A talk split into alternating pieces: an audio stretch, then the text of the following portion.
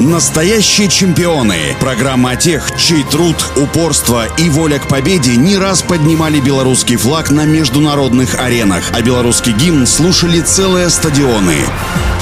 Всем доброго дня, у микрофона Василий Данилов.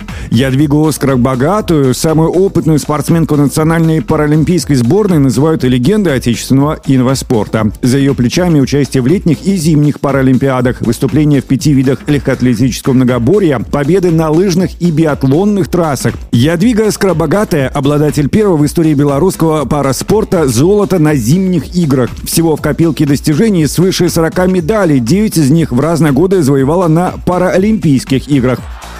Яде Скоробогатой простой девчонки из небольшой деревушки Ивьевского района, прежде чем стать прославленной спортсменкой, пришлось преодолеть многое. Когда у нее обнаружили проблемы со зрением, пришлось поехать в мосты в школу-интернат для слабовидящих детей. Там и заметил учитель физкультуры Михаил Карлович Сайко спортивная способность Ядвиги. Во многом благодаря ему спорт стал для нее делом всей жизни.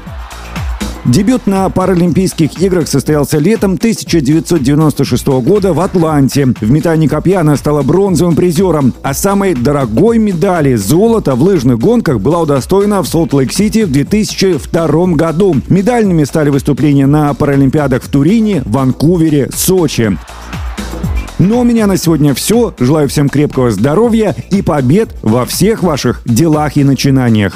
Настоящие чемпионы. Программа о тех, чей труд, упорство и воля к победе не раз поднимали белорусский флаг на международных аренах, а белорусский гимн слушали целые стадионы.